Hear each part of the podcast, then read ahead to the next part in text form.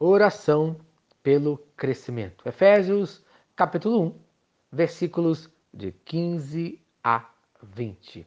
Nós vimos nesses dias que temos que orar pelo crescimento espiritual de nossas vidas e daqueles que estão ao nosso redor. Pelo lugar, devemos fazer uma oração de gratidão a Deus. O versículo 15 fala: Pelo que também eu tenho ouvido falar da fé entre vós no Senhor Jesus e do teu amor que se estende a todos os santos. Paulo destaca aqui fé no Senhor e amor para os santos. Esta é a característica de uma pessoa salva em Cristo Jesus. Ela tem fé no seu Senhor e ama aos seus irmãos em Cristo Jesus e ama ao próximo. Mas isso não é suficiente. Ele não deixa de agradecer por eles, conforme fala no versículo 16. Mas ele entende que, mesmo ele fazendo menção de vocês em minhas orações, ele entende que isso ainda não é suficiente. Por isso, Paulo ele ora ao Senhor Deus. Lá no versículo número 17, que o Deus de nosso Senhor e Jesus Cristo dê a eles o que? Sabedoria e revelação. Então, por isso, precisamos orar também para conhecer a Deus e conhecer os seus propósitos em nossas vidas. Em 2 Pedro, capítulo 3, versículo 18, fala: cresça na graça e no conhecimento de nosso Senhor e Salvador Jesus Cristo. Precisamos crescer realmente em conhecer a Deus e os propósitos dele para as nossas vidas. Mas precisamos ainda continuar orando para que os nossos olhos sejam abertos.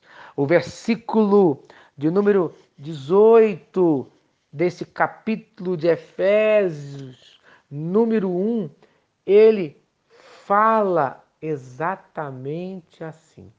Oro também para que os olhos do coração de vocês sejam iluminados. Pois acontece que alguns estão com os olhos do coração cegos, estão com uma cegueira espiritual, conforme fala Efésios, capítulo 4, versículo 18. Eles estão obscurecidos no entendimento e separados da vida de Deus por causa da ignorância em que estão, devido ao endurecimento do seu coração. Amém.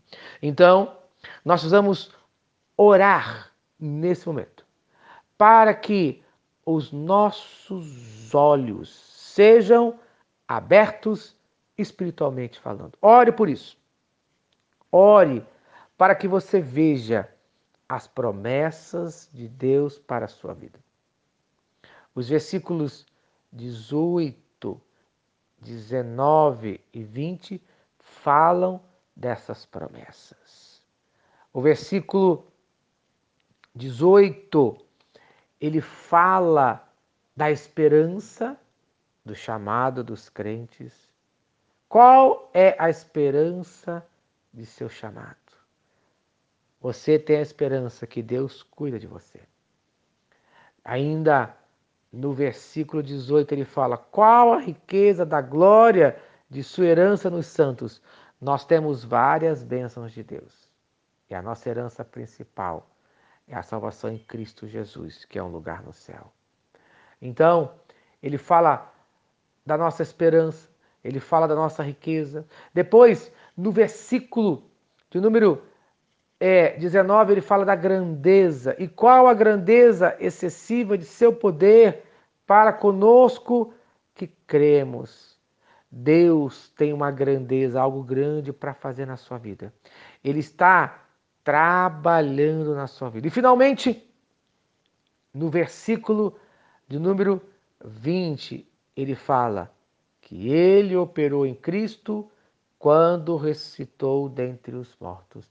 Ele fala do seu poder, o poder de ressuscitar você, assim como ele ressuscitou a Cristo Jesus.